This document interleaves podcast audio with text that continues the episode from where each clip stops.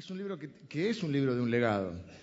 Esther es uno de los dos libros en la Biblia que tiene nombre de mujer, Ruth y Esther. Ruth lo, leímos y lo estudiamos todo completo.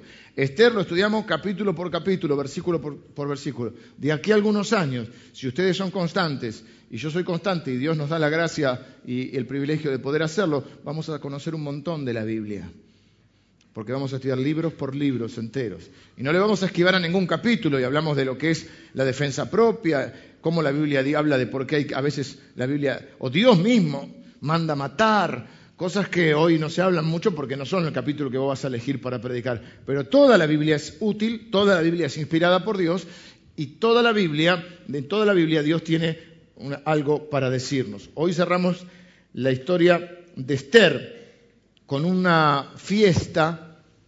Yo traje un libro, pero no sé dónde quedó el libro, el, libro viejito. Lo saqué de la mochila, el de, que me prestó Royman. ¿Sí? Porque hoy el libro cierra con una celebración. El libro cierra con una fiesta. Una fiesta que miles de años después todavía se sigue celebrando. Todavía está en el calendario judío. Es una fiesta que se llama la fiesta de Purim. Por eso, si bien fue un libro tan controvertido, el libro de Esther, fue un libro tan difícil, eh, un libro que durante los primeros siete siglos de la iglesia cristiana no hay un solo comentario acerca de Esther, un libro que no se menciona en todo el resto de la Biblia, quizá el único libro en la escritura que no menciona la palabra Dios, que nadie ora abiertamente, que no hay un milagro visible, que un libro controvertido, por ejemplo, Martín Lutero no lo quería dentro del canon. Un libro que durante muchos años los cristianos no, supieron bien cómo manejarlo o, prefirieron no, utilizarlo tanto. Sin embargo, para los judíos sí es un libro muy eh, apreciado. Entonces un hermano de origen judío de la iglesia me prestó este libro, por las dudas, me, olvidé los míos, los traje, pero no, no voy a seguir de vuelta Alejandra a buscar. Es un libro que se llama, no te quiero decir que sos cabezón, Marco, pero... O yo soy narigón y no entra, también es la otra opción, porque acá no calza, ¿viste? Tradiciones y costumbres judías.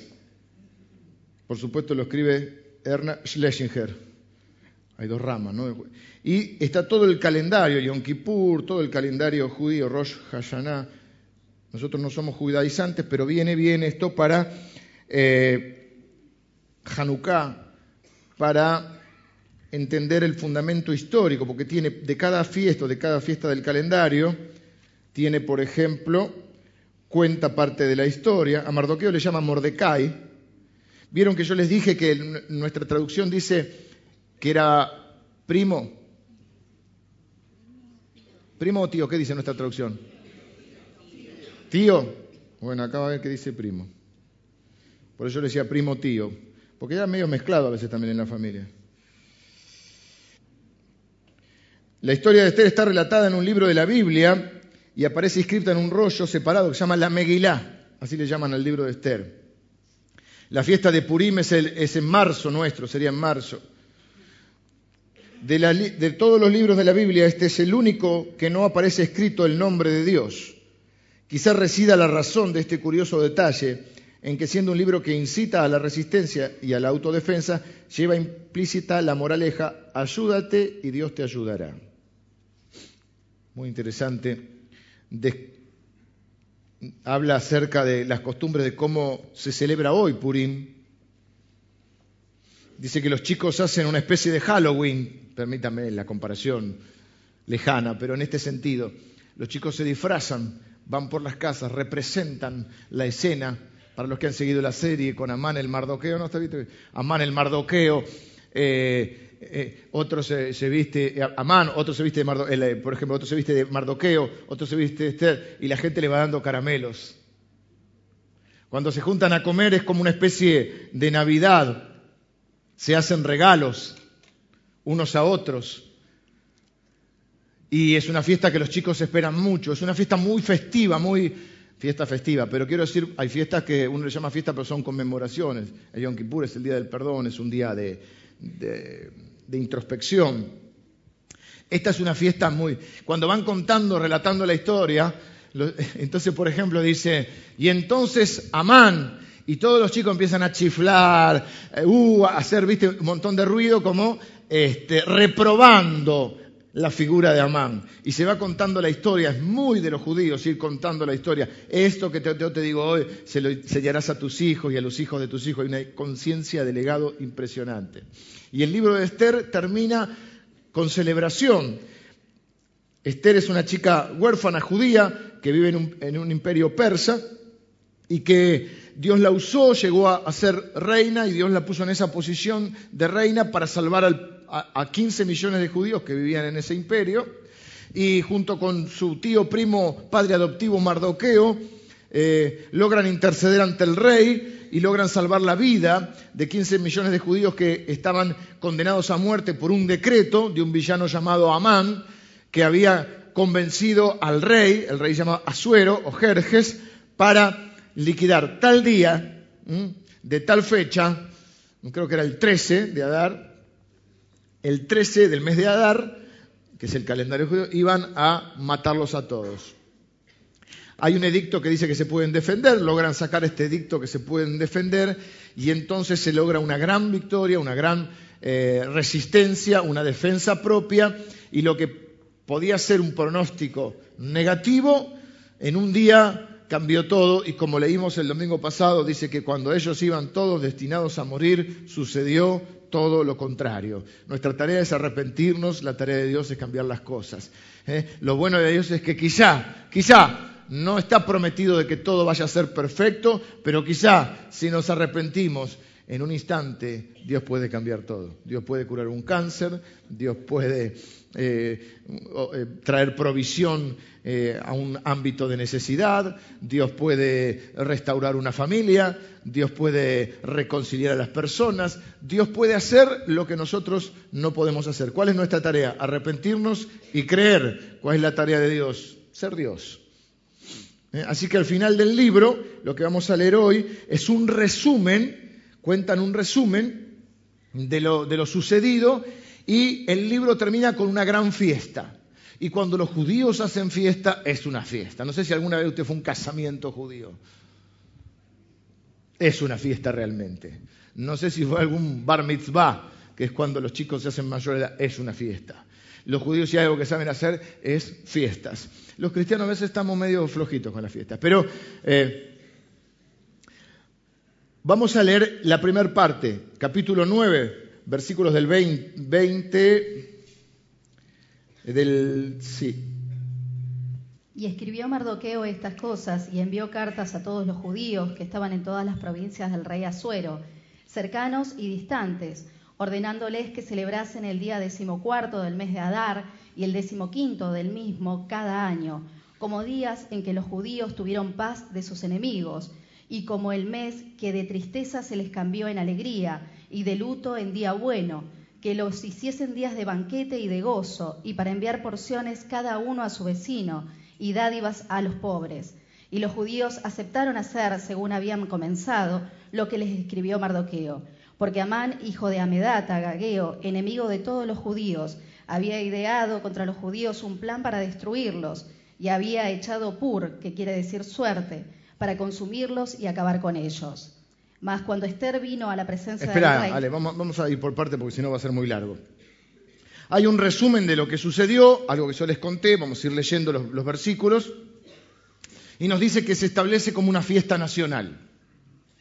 Esto es importante lo que hablábamos recién. Cada vez que Dios trae celebración, cada vez que Dios trae salvación hay celebración. Y nosotros, si hay algo que nos enseña este libro, es que somos parte de ese pueblo de Dios. Entonces, cada vez que recordamos un acto salvífico de Dios, nos sumamos a la celebración. Porque nos sentimos parte o debemos sentirnos parte de un pueblo, de una familia, de una nación. La Biblia dice que somos una nación santa y nuestro origen está ahí, está en el pueblo judío. Si no hubiese subsistido el pueblo judío, no hubiese venido el Salvador. Jesús es judío, Jesús viene del pueblo de Israel. Dios preserva ese pueblo para que viniera también, entre otras cosas, lo preserva porque había dado su palabra, porque prometió bendecirlos y su palabra se cumple pese a, nosotros, y además porque de ahí venía el Salvador. Entonces, en una cultura tan individualista como la que vivimos hoy, es importante tener la idea de comunidad. Algunos de nosotros no sabemos ni, de dónde vino nuestro abuelo. No conocemos la historia de nuestra familia. No conocemos algo, aunque sea, de quienes nos precedieron. Y es muy importante para encontrar nuestra identidad, para saber quiénes somos, para escuchar la historia familiar, para que nosotros podamos contarle, por ejemplo, a nuestros hijos cómo Dios trajo salvación a nuestra vida, para ir formándolos. Eso es lo que hace una nación. ¿O por qué creen que celebramos el 25 de mayo? ¿Por qué creen que celebramos el 9 de julio? ¿Cuál es la intención de una nación en recordar esas fechas patrias y en contar la historia? Es que podamos comprender que somos parte de algo, que pertenecemos a algo más grande que yo solo. Y celebrar esas victorias.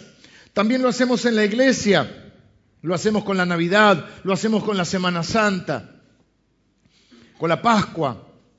Recordamos el nacimiento de Jesús, recordamos la muerte y su resurrección, para comprender que somos algo más o pertenecemos a algo más. Eso es lo que tienen en gran parte una nación judía, que habiendo, no, una de las cosas que te hace tener nación, o que te hace sentir nación, es tener un territorio. Los judíos recién tienen territorio en 1945, 48, en 48.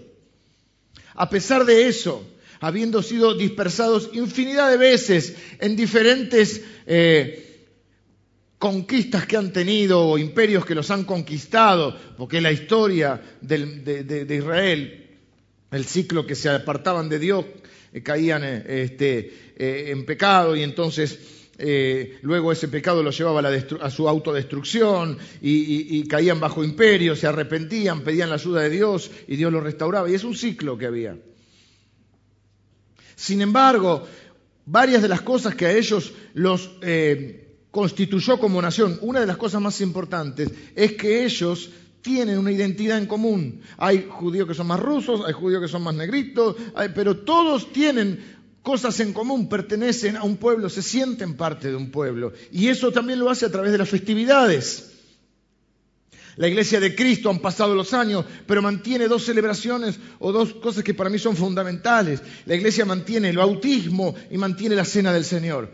Tenemos diferentes orígenes dentro del pueblo de Dios, diferentes costumbres en cuanto a la adoración, diferentes costumbres en, cuanto a muchas cosas. Pero los, los cristianos, si hay algo que hacemos es que bautizamos a la gente y celebramos la cena del Señor. ¿Qué estamos recordando? Estamos recordando las victorias que tenemos como nación, la victoria de nuestro Señor Jesucristo. Y acá hay un gran cambio. Amán iba a matar a Mardoqueo y fue colgado en su propia horca, por así decirlo. El pueblo de Dios iba a ser destruido y fueron salvos. Por estos, estos días, dice, son llamados Purim por el nombre Pur. Y los judíos se establecieron e hicieron costumbre para ellos y para sus descendientes. No basta con que usted conozca a Jesús, no basta con que usted esté creciendo en el camino de Dios. Usted tiene que ser el factor, la guía, la influencia para que sus hijos conozcan a Jesús y para que sus hijos caminen junto a Él.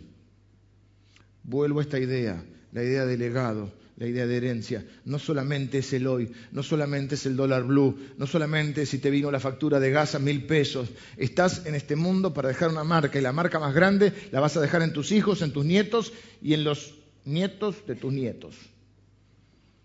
Y tenemos que vivir con esa conciencia. En el reino de Dios podrás encontrarte con gente. Si haces, si haces tu parte, podrás encontrarte con gente que lleve tu apellido y que nunca conociste en esta tierra.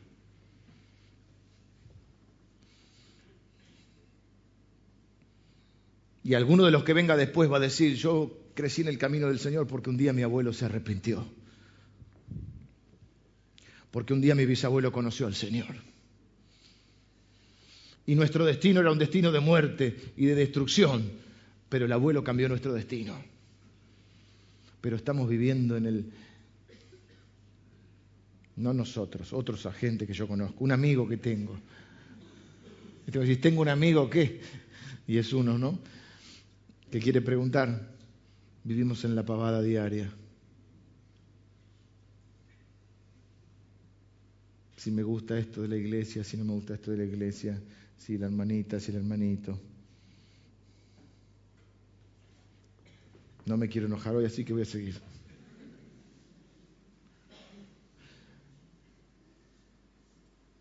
Es la historia que usted debe contarle, o cuando sea viejito le pueda contar a sus nietos. Cuando son más grandes no te van a querer escuchar, aprovechar cuando son chiquitos. De la gracia de Dios para tu vida, por medio de tu vida y a pesar de tu vida.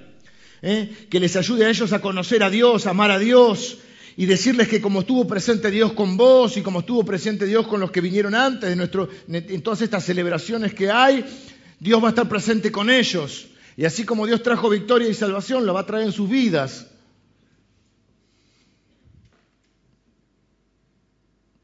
¿Saben por qué se llama Purín? Porque Amán era un hombre pagano, era espiritual, pero era pagano. Muchas veces nosotros ya creemos que porque alguien es espiritual, está bien.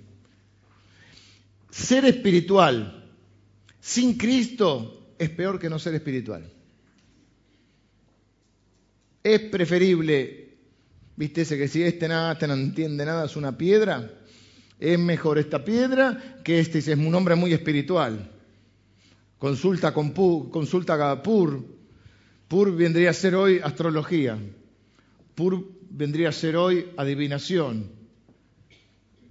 Mano chanta.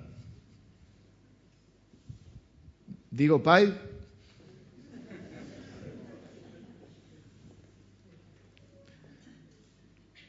Lo que él hace, él adora a dioses falsos.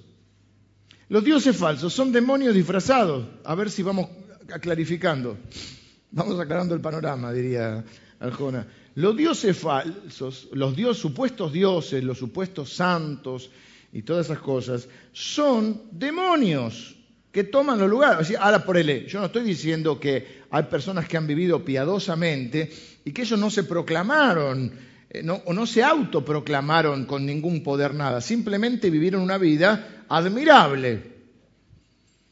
Luego mueren, como es el camino de todos nosotros, y alguien les da un rol que ellos no tenían.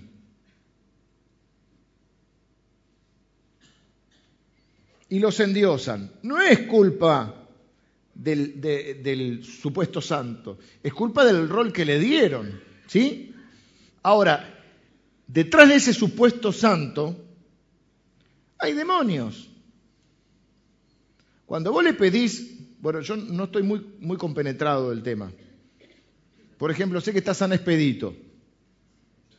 San Roque, San Roque, que este perro no me toque, pero no lo tengo a San Roque físicamente. San Expedito es, eh, es el que está como de romano, no, el romano. Ese se te trabó la transferencia del auto, San Expedito, viene de que es expeditivo. No es de lo que vos pensás, nada. es, de, es de expeditivo. Sí, suena feo la traducción, pero no, no. San Expedito, expeditivo. Alguien expeditivo es alguien que te saca. Eh, había uno que hacíamos un nudo en el, guardapolvo, los que íbamos con guardapolvo para las pruebas, pero no daba resultado. Si no me da suerte, no te desato. Poncio Pilato. Ahí está, se acordaron. Va otro y le pide trabajo a San Cayetano. A algunos no los hace trabajar ni San Cayetano. Es un. Es que yo soy muy creyente, dice el tipo. No. Eh, el problema no es Cayetano. El problema es que lo nombraron santo y después de todas esas eh, divinidades o gente que, uno le, me refiero cuando se le eh, otorga un rol de, adoración, o la astrología, o cuando le consultan a, la copa, o en otros países está la tabla que le llaman Ouija, los Ouija. Tenía otro concepto, pero bueno, los Ouija, ¿no? y todas esas cosas que uno consulta, son dioses falsos detrás de los cuales hay demonios. Y hay que tener cuidado porque te metes en un campo re complicado y te quedas pegado con cosas en tu vida a las cuales tenés que renunciar porque a lo que vos le delegás autoridad, eso después no lo podés, eh, por ahí pensás que ya no tiene influencia en tu vida y sigue teniendo influencia en tu vida. Y lo que hace él es que consulta, él, él consulta a los adivinos. Por eso la fiesta se llama Purim, porque se dio vuelta Pur. Pur es lo que él consultó, era una especie de dados que tiraban. Hay señales falsas, hay milagros falsos. Satanás se disfraza como ángel de luz, la Biblia que enseña que Satanás es un gran engañador, el padre de mentira. Y si uno solamente es espiritual, pero no está en Cristo, uno está en problemas. No solo hay ángeles, también hay demonios. Amán era poderoso, Satanás da poder a determinadas personas. Invocó esos poderes, invocó la brujería, la hechicería, el medium, la astrología, el líder espiritual que vos quieras, trató de consultar el mundo espiritual para ver lo que debía ser en el mundo físico,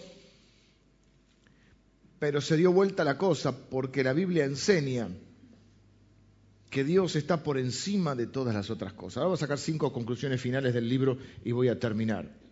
Esta fiesta suele ser en, marzo. ¿Y qué celebran?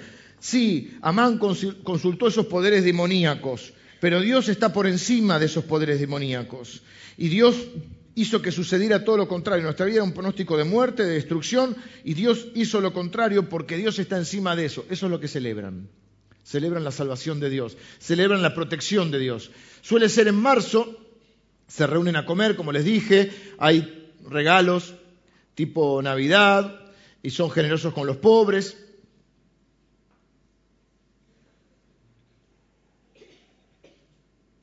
Pero vamos a seguir leyendo que quiero mencionar algunas cosas. De 25, bueno, yo te digo, vos le, Mas cuando Esther vino a la presencia del rey, él ordenó por carta que el perverso designio que aquel trazó contra los judíos recayera sobre su cabeza y que colgaran a él y a sus hijos en la horca.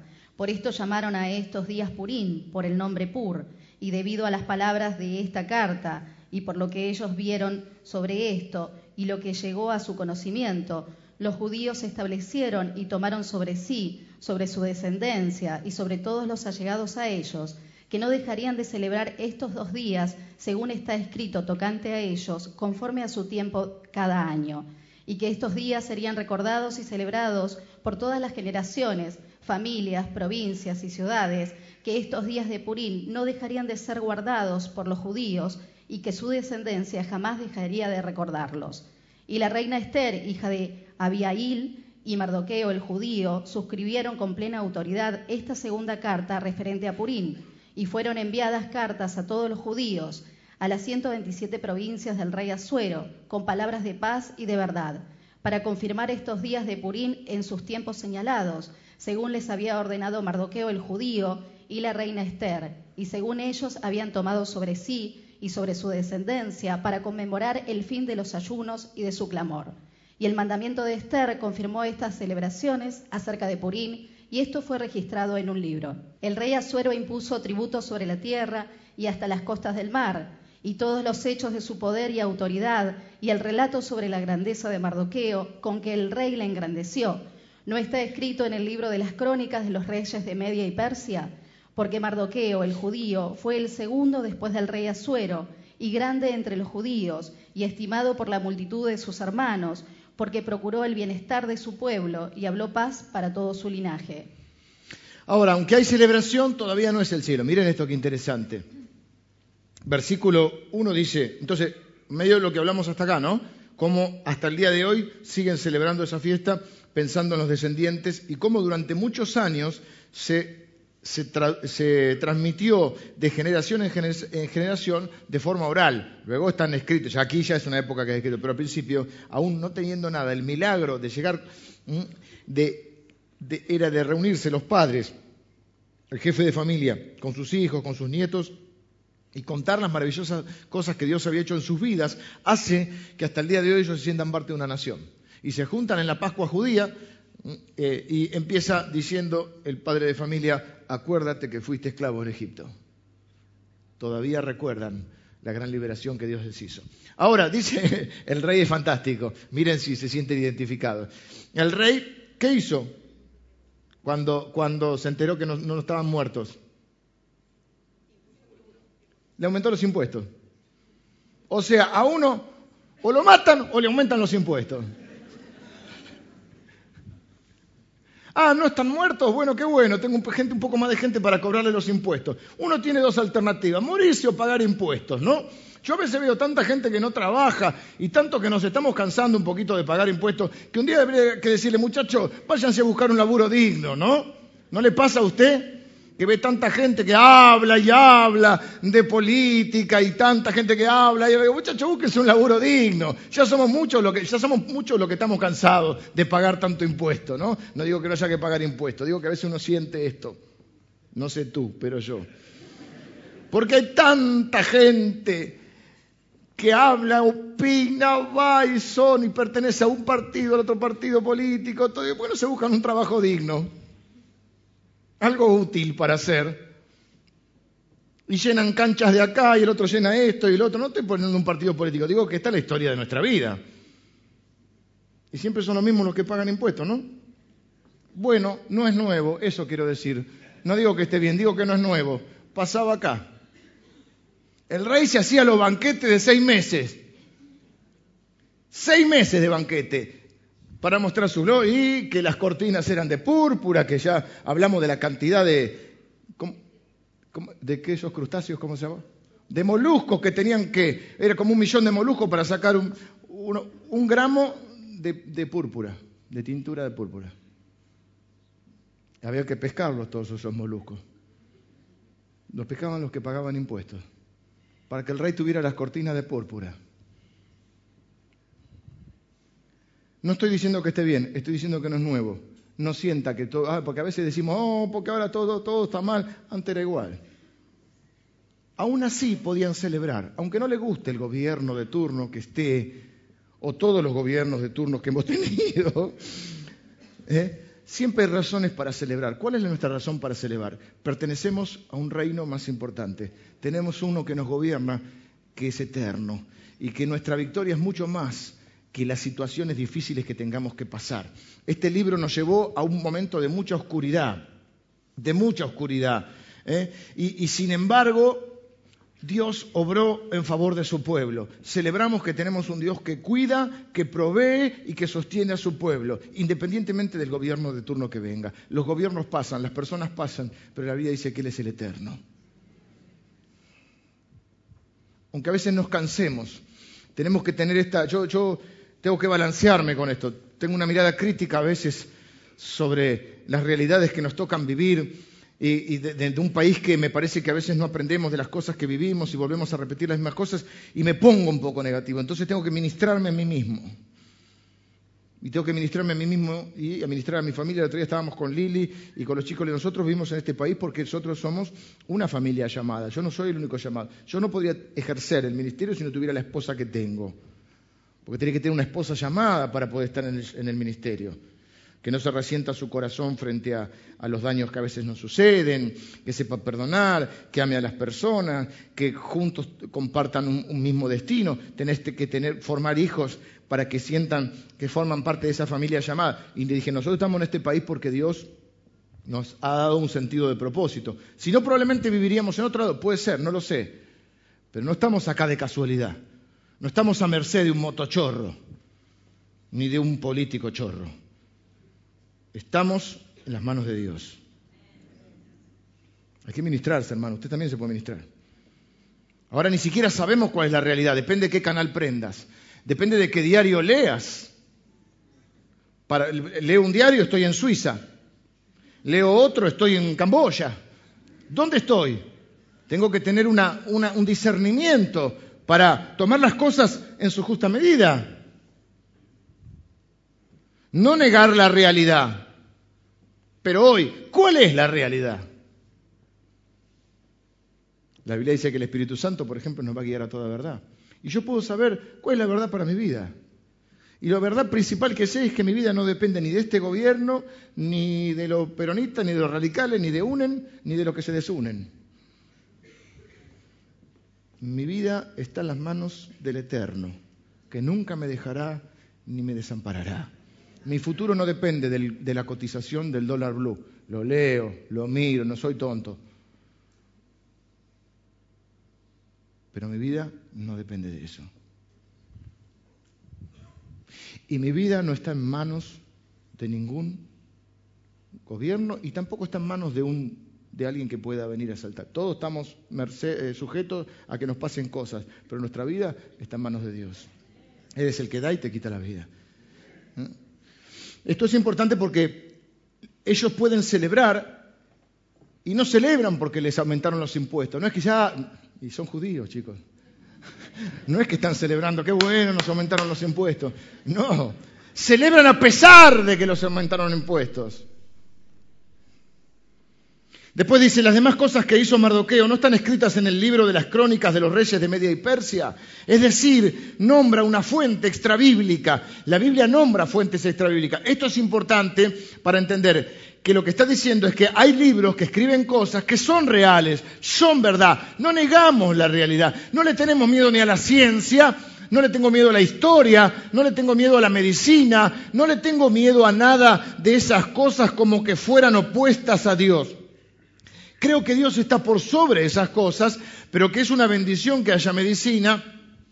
Es un buen elemento la historia para entender un poco más quién soy, de dónde vengo y a dónde voy lo que decimos es que hay un solo libro que es inspirado absolutamente y plenamente por Dios, que es este libro. Este libro no es un, libro acerca de Dios, este es un libro que escribió Dios. Y tienen que tener claro todos ustedes, porque vivimos en una etapa, un tiempo también de la relativización todo es relativo. La Biblia no es relativa. Nosotros no somos editores de la palabra de Dios. Es decir, esto me gusta, sí, esto no me gusta, sí, esto estoy de acuerdo, sí, esto no estoy de acuerdo, sí. No soy editor, soy aprendiz de la palabra de Dios. La Biblia toda es inspirada por Dios.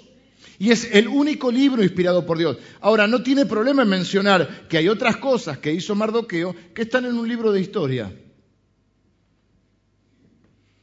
Antiguamente, en una incultura parte del pueblo de Dios, dicho por algunos hermanos que me han contado, no estudies porque las muchas letras te enloquecen, agarran un versículo de la Biblia y lo tiran así como, como si tiraran una bolsa de papa, y entonces las muchas letras, entonces tuvimos durante muchos años un pueblo que no estaba preparado, un pueblo ignorante en un montón de cosas, que no podía influir en una sociedad porque no podía entrar en esa sociedad.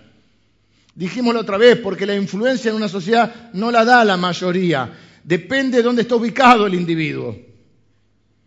Y algunos de ustedes no necesitan ir a un instituto bíblico, algunos de ustedes necesitan ir a una universidad de medicina, a una universidad de derecho, a una universidad de economía, a una universidad de leyes, porque Esther y, Mardoqueo no fueron al seminario y no fueron pastores. Pero menos mal que no se metieron a ser eh, solamente parte del núcleo religioso porque Dios los quería usar en otro lado.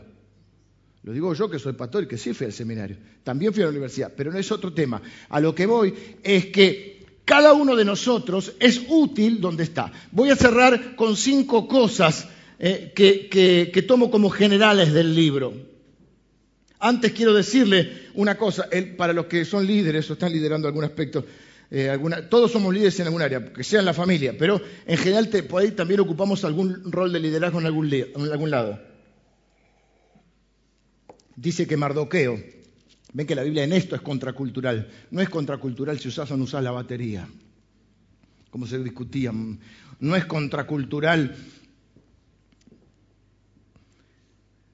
eh, si usás o no usás pantalón, en esto es contracultural. En cuando te enseña, por ejemplo, que dice que Mardoqueo fue un líder amado por la multitud, amado por su pueblo.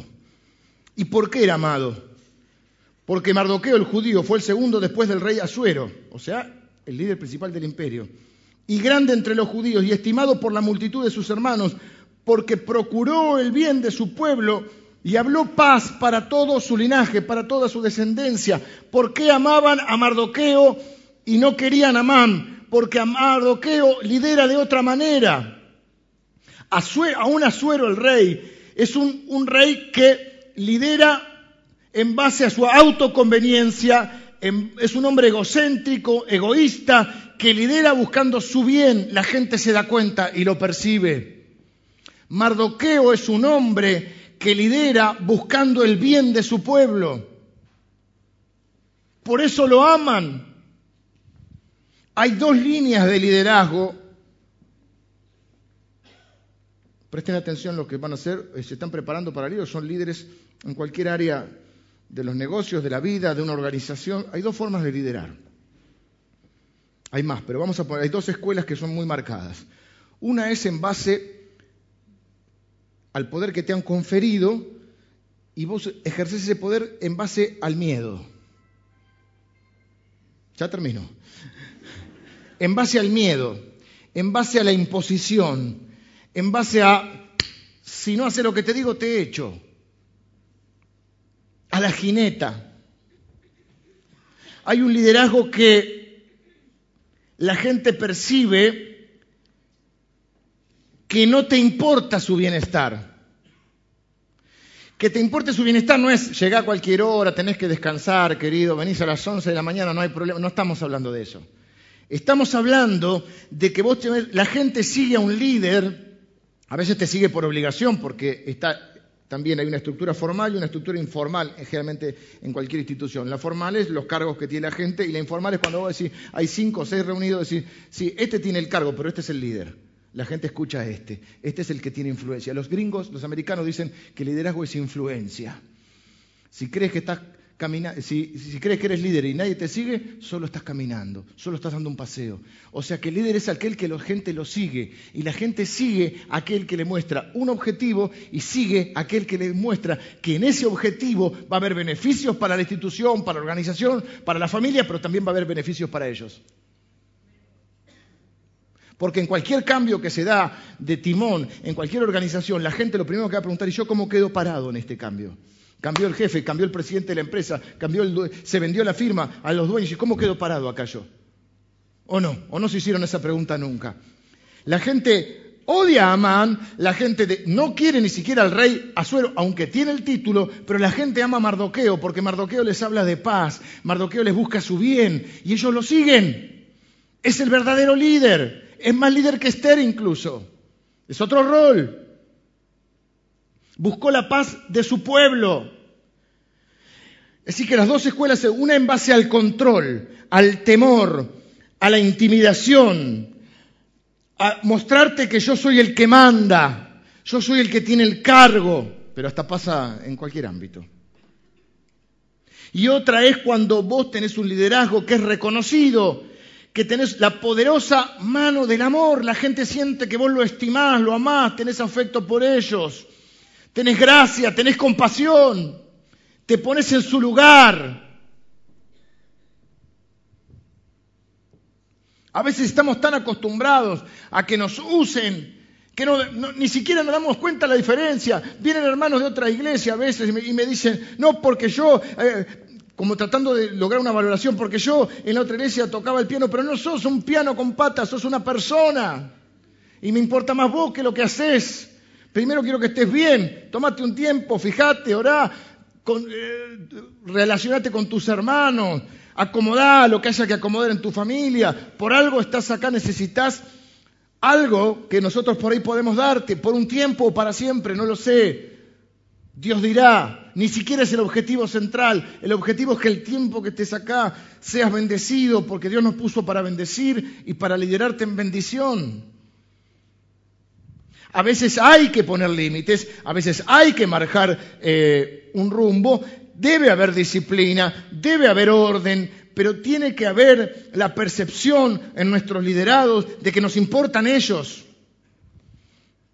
Es cuando yo les digo en otras palabras que yo no quiero ser acá el ministerio del pastor Leo donde yo soy el único prosperado, el único bendecido y el único que realizó sus sueños y usar a usted, entonces, ah, hoy me sirve este, mañana no me sirve más, lo tiro, que traigo otro.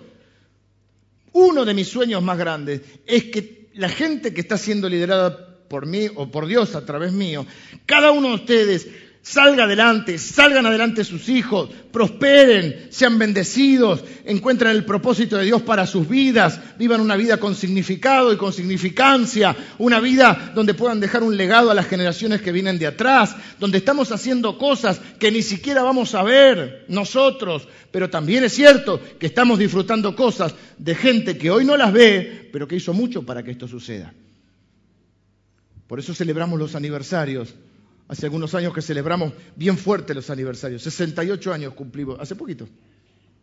Y celebramos que hubo alguien que pensó, o algunos que pensaron, que valía la pena predicar el Evangelio en este lugar. Ahora sí tengo que cerrar, así que voy.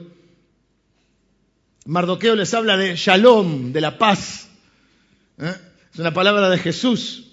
Seguro ha escuchado la palabra shalom. Es más que la paz de solamente la ausencia de conflicto. El shalom de Dios, así se saludan los judíos y se desean el shalom, es un estado de bienestar. El shalom de Dios. De hecho, hay hermanitos cristianos que por ahí se saludan y dicen, eh, paz hermano, o la paz del Señor, ¿no? Algunos se dan dos besos y vos te quedas con la y le sacás pobre y el hermano queda ahí medio. Son costumbres, diferentes costumbres. Pero cuando uno desea la paz del Señor, el shalom de Dios, eh, el shalom es más que la paz como ausencia de conflicto, es, el bienestar, es un estado de bienestar, de bendición. Por eso la Biblia va a decir que Jesús es el príncipe de shalom, el príncipe de paz. Y en este mundo no va a haber un, un, shalom definitivo porque este mundo está caído por el pecado. A partir del libro de Génesis nos cuenta la caída. Pero dice que en su segunda venida, cuando Él venga, va a haber el shalom, cuando dice que no habrá llanto ni dolor, que Él enjugará, o sea, secará toda lágrima y consolará toda alma enlutada. Y si quieren saber más de cómo va a ser ese tiempo, vengan los días miércoles, que el Pastor Emilio está enseñando acerca del reino de shalom que va a establecer Jesús. Mardoqueo les habla de vida, no de muerte. Y dice la Biblia que el poder de la vida y la muerte están en la lengua. Por eso también va a decir la Biblia que hay personas que tienen lengua que es como golpe de espada, porque lastiman. Pero la lengua de los sabios es medicina. Y uno puede hablar palabras de vida, de bendición o de muerte y de maldición. Evidentemente, Mardoqueo habla bendición y dice que fue amado por sus, por sus eh, liderados.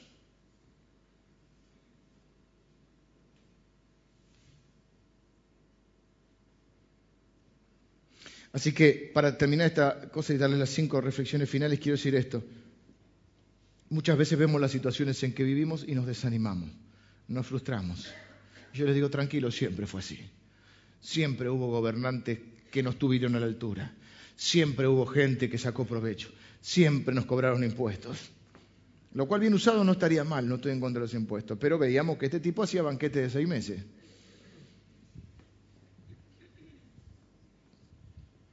No sé si te suena, pero sigamos. Siempre hubo. Eh, cuando en el Nuevo Testamento el apóstol Pablo le manda a honrar las autoridades, las autoridades eran un imperio que los estaba sometiendo. El imperio romano. Y sin embargo él dice, bueno, tranquilos, tranquilos, las autoridades, aún Dios las permite, pero nosotros estamos bajo una autoridad mayor. Así que no se desanimen por eso. No se sientan frustrados. Los sistemas financieros y no funcionan mucho en el mundo. Hay un egoísmo y un... Lo decía el Papa el otro día, ¿no? Que las riquezas deben servir a las personas y no las personas a las riquezas o algo así. Y a veces perdemos la esperanza porque ese shalom nunca llega. No importa cuántas batallas peleemos, cuánta plata gastemos, cuántos impuestos paguemos, cuántos remedios compremos, la shalom nunca llega porque solo va a llegar definitivamente cuando venga el príncipe de Shalom, cuando venga la segunda vez. Mientras tanto, mientras tanto, tenemos dos opciones. Nos ponemos críticos, amargados, protestones. No digo que no veamos la realidad, no digo ni siquiera que neguemos la realidad, ni que seamos inocentes con la realidad, pero sí que sepamos que tengamos nuestra esperanza puesta en un reino mayor, que pertenecemos a un reino mayor. Y tenemos un líder que no nos cobra impuestos. La iglesia no cobra impuestos, por eso acá no cobramos impuestos. Por eso acá la ofrenda es voluntaria. Imagínense si un gobierno dijera, muchachos, cada uno ponga lo que quiere. Imagínense, sacamos el impuesto a las ganancias, ni piso, vieron que están con el piso del impuesto, ni piso de impuesto, no, no, no hay impuesto a la ganancia, ingreso bruto, olvídate. El IVA, que fue provisorio, ¿se acuerdan que era el 10, los que son más viejitos? Después dijeron el 10, el, después el 15, el 16, el 18, después el 21, es provisorio por un tiempito, provisorio para siempre, no importa. olvídate del IVA, ganancia, bienes personales, todo lo que tenemos que pagar, va, va, va, va. Cada uno pone lo como dispuso en su corazón. ¿Por qué creen que no pagaría nadie?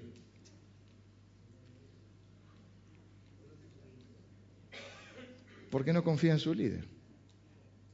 ¿Por qué cree que no pagaría a nadie? O mejor dicho, vamos a cambiar la pregunta. ¿Por qué pagamos los que pagamos? Porque es obligatorio. O porque es la ley y nos gusta cumplir la ley. ¿Por qué yo no tengo que decir nada los domingos? Aunque a veces hay que enseñar alguna cosa de la Biblia y cada persona se levanta y trae su ofrenda a Dios. Porque confía en el Señor. Porque lo hace por principio y no por obligación. Por eso en esta iglesia nadie va a controlar a nadie. Nadie te va a pedir el recibo de sueldo acá. Nadie te va, ah, si no pone el diezmo. Estaba leyendo en este libro, porque parece que el diezmo es algo de los evangélicos, ¿vieron? Este libro es de 1942, del libro judío. Habla de la fiesta del diezmo, de las primicias. Pero acá nadie te va a controlar. Porque honramos a Dios por principio, no por obligación. Cinco cosas que saco del libro de Esther y con esto termino. Esto podría ser en sí otra prédica, pero son 12 menos 10.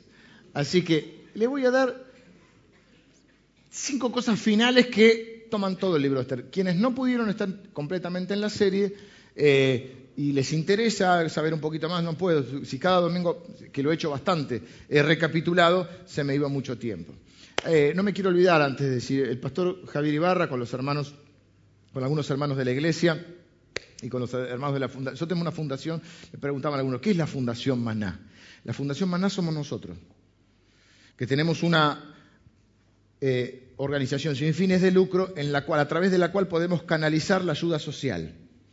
La Iglesia del Salvador y la Fundación Maná prácticamente son lo mismo. Lo que pasa es que es una forma institucionalizada para poder funcionar de una manera legal, con balance, con toda la historia y este, de esa manera canalizar todo lo que es el trabajo social que la Iglesia hace, preventivo, curativo, de ayuda a los necesitados. Bueno, la Fundación Maná con la Fundación Abrazo Argentina, que es una fundación de unos hermanos de aquí también de la congregación, están haciendo el viaje ahora misionero al Chaco Salteño, al Bravo, en un viaje sanitario que hicimos en este caso, y que está siendo todo un éxito. Fue también, llevamos una enfermera, un dentista, el médico al final se enfermó, al final no pudo ir, pero se cansó de sacar muelas, dice que tiene que hacer collares de muela, lo cual me parece una asquerosidad, pero no importa. Eh, eh, que están recontentos porque todos los chicos se lavaron los, dientes, les enseñaron, llevamos todos. Este era un viaje, cada viaje tiene un objetivo, este era sanitario. ¿Mm? Eh, lavamos la cabeza de todos, los chicos, le hicimos la ficha médica, tomaron la presión, eh, análisis, todo lo que se pudo hacer en tres días porque imagínense que lo que llegar hasta allá, hay una parte que si llueve no podés entrar, vamos con dos camionetas, la gente de, Volkswagen también, a través de hermanos que trabajan ahí, y tienen una fundación, nos prestaron también una camioneta, así que es un viaje re bendecido donde pudimos llevar todo, muchas de las cosas que ustedes trajeron, y este en el año ya es el segundo, tercero que hicimos, porque bueno, el otro fue a fin de año. Este, así que yo sé que muchos de ustedes querían ir, pero bueno, debido al a las distancias y a la logística que hay que llevar en este viaje, en cada viaje tratamos de buscar eh, las personas que eh, convenga que vayan en ese caso de acuerdo al objetivo del viaje. Este era un viaje sanitario, así que fue una bendición. Digo esto, no sé por qué, pero vamos a las cinco cosas finales. Número uno, los gobiernos reinan sobre las naciones, pero Dios reina sobre todos. Necesitamos saber esto para no desesperarnos. A veces las naciones se derrumban, los gobernantes son un desastre, no es algo nuevo, no digo que esté bien, digo que no es nuevo. Dios ni siquiera se menciona en todo el libro de Esther, pero la mano invisible de la providencia de Dios está trabajando en la vida de esos personajes, está trabajando en la historia del mundo y está trabajando en nuestras vidas. Y como les dije hace un rato, nuestra vida no depende de quién esté gobernando de turno. Honramos a las autoridades que se ponen porque Dios eh, las puso, nosotros no estamos, este, tenemos una, hemos hablado acerca de una obediencia final a Dios, no vamos a obedecer nada que sea en contra de la palabra de Dios, hay una cosa que es la desobediencia civil, que tiene que ver cuando algo se contrapone a la ley de Dios, no la vamos a respetar pero luego respetamos todas las leyes del país donde Dios nos puso, respetamos nuestro amado país, amamos este país y creemos que Dios nos puso acá para bendecirlo y para poder eh, ayudar, para poder proclamar a Jesucristo y para poder amar y servir a nuestra comunidad y a las personas que Dios ponga. Por eso no compatibilizamos totalmente. Si ustedes pueden participar, eh, si desean, en, política. Yo no estoy en contra de eso porque le estaba diciendo, no todos necesitamos ser pastores. Yo tengo el honor, el privilegio de enseñar la palabra de Dios. Yo soy quien quería ser. Yo soy feliz haciendo esto. ¿sí? Pero hay otras personas que van a ser felices ocupando el rol que Dios les dio. Ese va a ser mi segundo punto ahora. Pero primer punto, entonces, amamos esta nación. Amamos incluso a aquellas personas que podríamos ver como enemigos. Amamos a todos porque ese es el mandato de Dios. Hay gente que nos gusta y hay gente que no nos gusta, pero tenemos que amar por una convicción. Y nuestra confianza, nuestra esperanza y nuestra seguridad están en Dios. Dios gobierna sobre cualquier gobernante. Esto está claramente visto en el libro de Esther. Segundo, los que no ejercen el ministerio pastoral, que son la mayoría, realizan una misión muy importante. Esther no era profeta ni profetisa, Mardoqueo no era sacerdote ni apóstol, no está en el ministerio pastoral, están en el gobierno. Así que no todos tienen que ir al seminario, no todos tienen que ir a la facultad, muchos de ustedes tienen que ir a la facultad de medicina, de abogacía, de economía, otros tienen que ser mecánicos, herreros, plomeros, maestros, profesores, enfermeras, médicos, comerciantes, corredores de auto, de lo que trabajen o de donde Dios los ponga. Y hay que sacar el mito de que Dios usa más a aquellos que estamos en el ministerio pastoral. Dios nos usa a todos o a todos los que se dejen de usar, en el buen sentido, utilizar por Dios. Entonces, todos estamos en el ministerio a tiempo completo. Todo lo que hacemos es sagrado si lo hacemos de esa manera, si lo hacemos con esa conciencia. Todo lo que hacemos es misional, es decir, todo lo que hacemos lo hacemos porque estamos en una misión. Y yo tengo que decir, yo, Dios me puso en ese lugar donde estoy, Dios me puso ahí. Yo soy la bendición para este lugar. Mardoqueo y Esther usaron su posición social para glorificar a Dios y para el bien de otros. Para eso hacemos las cosas, para amar a Dios y amar a las personas, servir a Dios y servir a las personas. Esto les tiene que servir de aliciente. No están perdiendo el tiempo, no están perdiendo el tiempo. Son misioneros en el mundo enviados por el Señor a realizar una tarea divina. Algunos de ustedes además sí serán llamados quizá a un ministerio pastoral, pero la mayoría de ustedes no y lo que hacen es muy importante. Y la iglesia de Cristo y el reino de Dios necesita que lo sigan haciendo. No es que cuando Dios te llama, tenés que dejar todo. No, tenés que dejar lo que Dios te diga que tenés que dejar. Y tenés que asumir lo que Dios te diga que tenés que asumir. Tercero, para las damas que están en este lugar, las mujeres desempeñan un rol importantísimo en el reino de Dios. Contrariamente a los que muchos creen o a lo que debería ser, quizá ha sido mal transmitido, el Evangelio no es machista. La iglesia de Cristo no es o no debería ser machista. El rol de la mujer es fundamental en el reino de Dios y no está limitado exclusivamente a ser madre. Vivimos o hemos vivido, ahora no, ahora el mundo de las mujeres. Pero antiguamente la mujer era para madre nada más. Por eso todos amamos a nuestra madre. ¿Eh? Pero además de eso, además de eso, este, si bien es cierto que hay un montón de mujeres en la Biblia que se destacan por ser madres, la madre de Jesús, eh, María, Elizabeth, la madre de Juan el Bautista, eh, Ruth fue madre, Ruth fue la, abuela o bisabuela, no me acuerdo en este momento, de David. Pero más allá de eso, eh, no todo tiene que ver solamente con ese rol.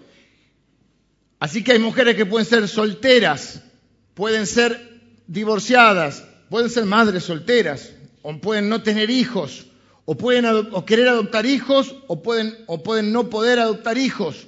Pero su rol no está limitado al rol de madre. No menciona acá que Esther fuera madre, ni siquiera tiene un buen matrimonio, su marido no es creyente, su marido no es convertido y no se va a convertir. No le voy a terminar el libro diciendo y vivieron todos felices y Jerjes eh, fue al seminario y de luego formaron la familia pastoral y se fueron de misioneros a la China. No.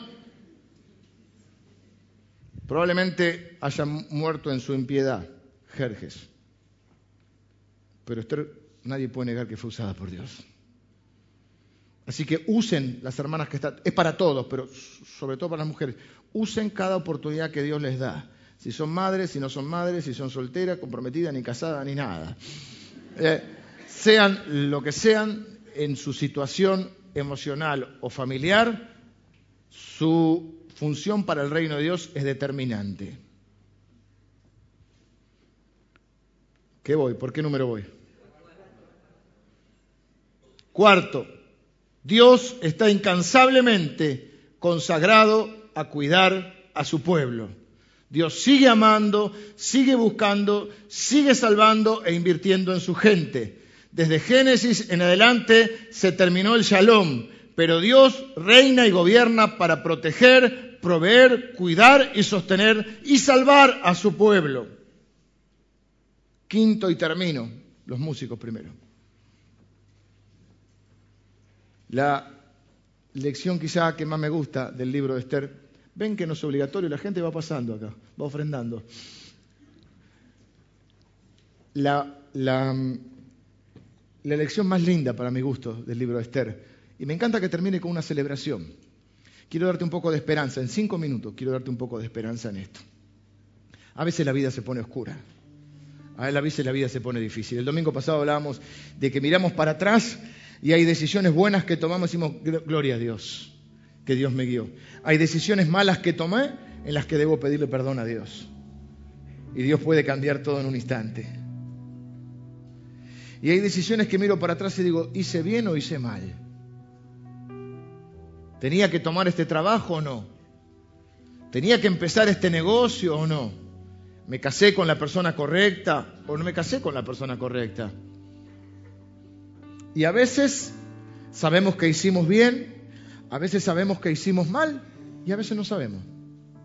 No sabemos.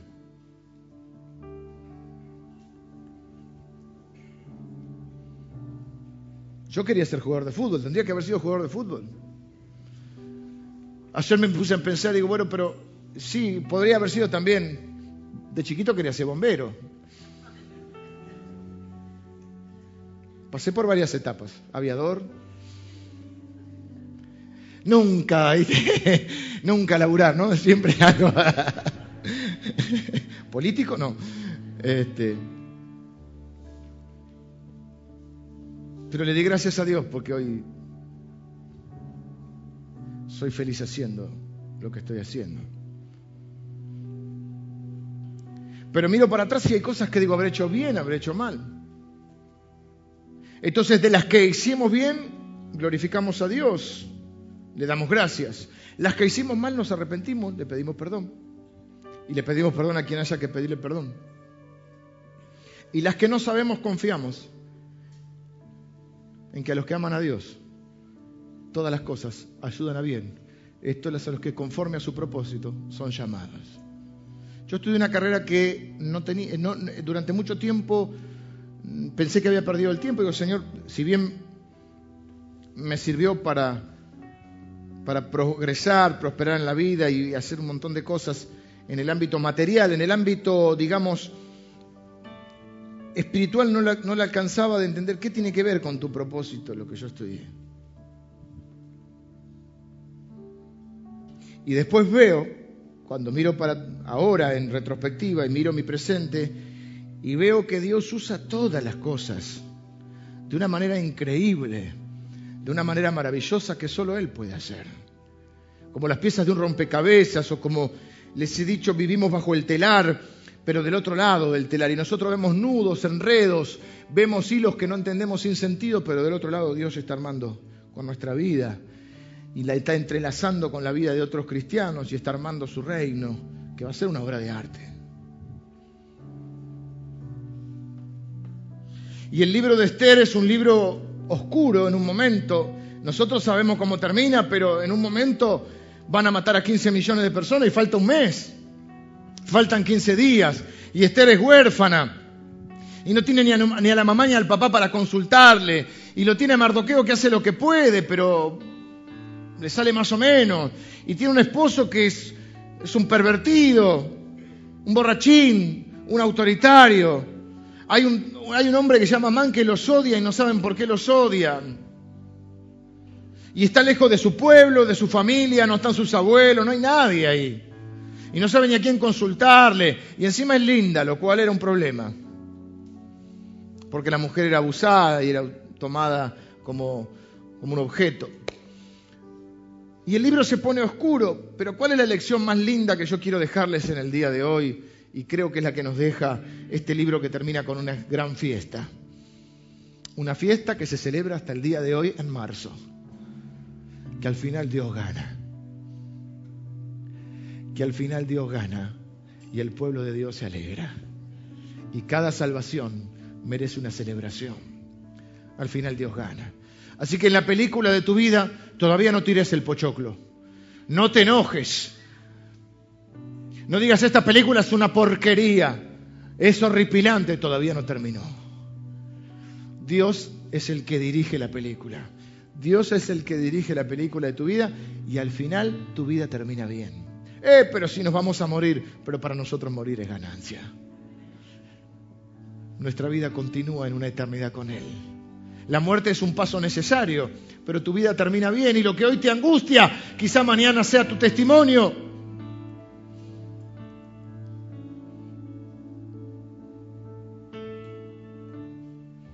Vemos hoy o vemos una parte del libro, la mitad, y qué estaba pasando. Abuso de mujeres, el dinero derrochado, el gobierno no para la gente,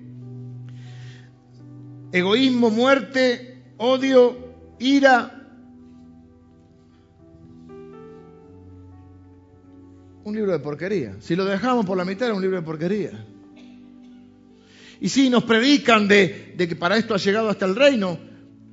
Pero no sé si no, teníamos tan claro que el libro termina con una fiesta.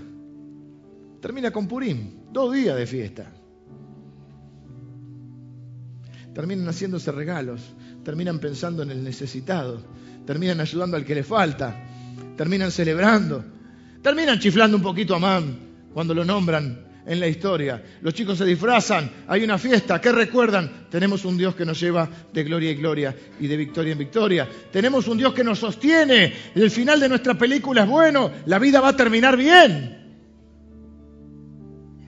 Aunque hoy estés en la parte oscura del libreto, no tires el pochoclo. No tires los nachos. Que tu película termina bien. ¿Cuál es tu tarea? Arrepentirte de lo que haya que arrepentirse. Que arrepentir es mucho más que decir algo. Arrepentirse es cambiar de actitud.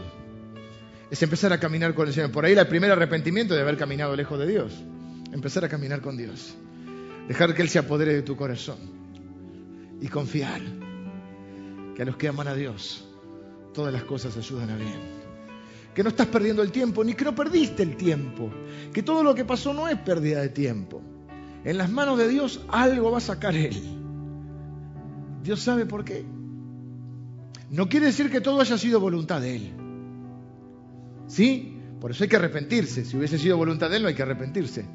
No todo lo que sucede es voluntad de Él. No todo lo que sucede, no todo lo que hiciste siempre o que yo hice fue su voluntad. Por eso hay que arrepentirse, pero de, todo lo que ocurre o con todo lo que ocurre, Dios va a hacer su voluntad. Y está tejiendo un telar. Y vos solamente ves hoy nudos, enredos y cosas. ¿Vieron un telar del otro lado cómo es? Un tapiz.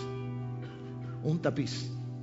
Yo traje un tapiz una vez que hizo Lili cuando nacieron los chicos. De un lado es horrible, todo feo. Del otro lado es casi una obra de arte. Y así está entrelazando Dios los nudos, los cabos, está atando cabos en tu vida. Y así está entrelazando tu vida con la vida de otros. Espero que te, te entrelace con nuestra vida para ir construyendo su reino. Al final el libro termina bien. Al final tu vida termina bien. Al final la historia de este mundo termina bien para los hijos de Dios, que esperamos su segunda venida, se establecerá definitivamente su reino. Quiero terminar orando.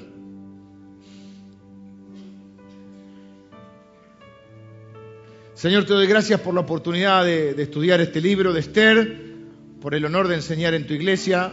Lo puedo hacer con libertad, sin inhibiciones, sin restricciones. Gracias Señor porque nuestra gente ama la, la, Biblia, ama la Escritura y te ama a ti Señor. Y tenemos la bendita posibilidad de estudiar tu palabra en libertad. Señor, nos convertimos en aquello que amamos. Por eso te pido que cada uno de nosotros pueda amarte y amar tu palabra. Para convertirnos, Señor, o para parecernos un poquito más a ti. Señor, gracias porque podemos celebrar que hemos recibido tu vida, tu salvación. Señor, el pueblo judío es un pueblo que celebra. A veces los cristianos no somos muy buenos para celebrar. Estamos muy enfocados en el control, estamos muy enfocados en el legalismo y no somos muy buenos para celebrar. Pero tenemos muchas razones para celebrar. Tenemos más razones para celebrar que para lamentarnos. Nos lamentamos de nuestros pecados, pero celebramos tu perdón. Celebramos tu salvación. Celebramos tu restauración. Celebramos que nuestra vida está en tus manos, Señor. Y nadie nos arrebatará de ese lugar.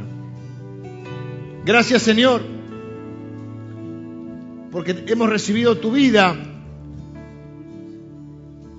Y porque aunque hoy esté complicada nuestra vida y la historia de este mundo, al final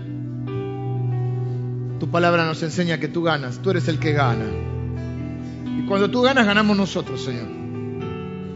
Y aunque hay momentos de tristeza, de dolor, de oscuridad y aún de desesperanza o de desesperación, podemos saber que tú reinas sobre cualquier reino, sobre cualquier gobierno, sobre cualquier nación y que tú reinas sobre nuestra vida, Señor y que harás que toda nuestra vida ayude a tu propósito. Señor, nos arrepentimos de las malas decisiones que hemos tomado. Te damos gracias y te glorificamos por las buenas decisiones que tomamos. Y en aquellas que no sabemos si hemos hecho bien o hemos hecho mal, si acertamos o si nos equivocamos, confiamos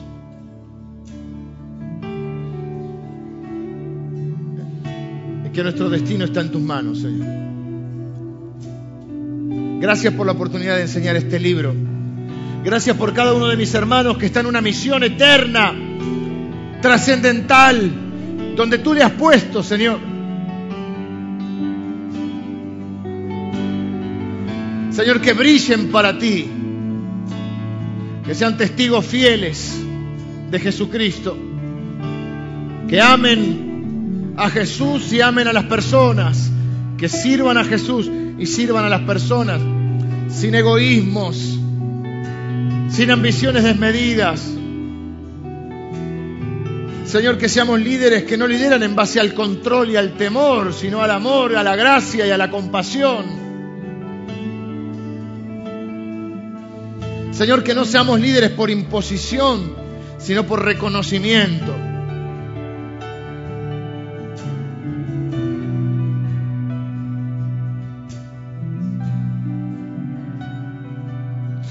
Señor, que espontáneamente nos acostumbremos a ser personas que celebran, que seamos capaces de cantar en el auto, en la ducha o en la calle, que podamos ser capaces de portar una sonrisa, una palabra de esperanza, una palabra de consuelo. Señor, demasiado lamento entre los cristianos, demasiada queja que sea reemplazada por un espíritu de celebración, de fe y de esperanza. Nuestra vida no depende de un gobierno, nuestra vida depende del gobierno que está por encima de todos, del gobierno de nuestro Señor, a quien honramos en esta mañana. En el nombre de Él oramos.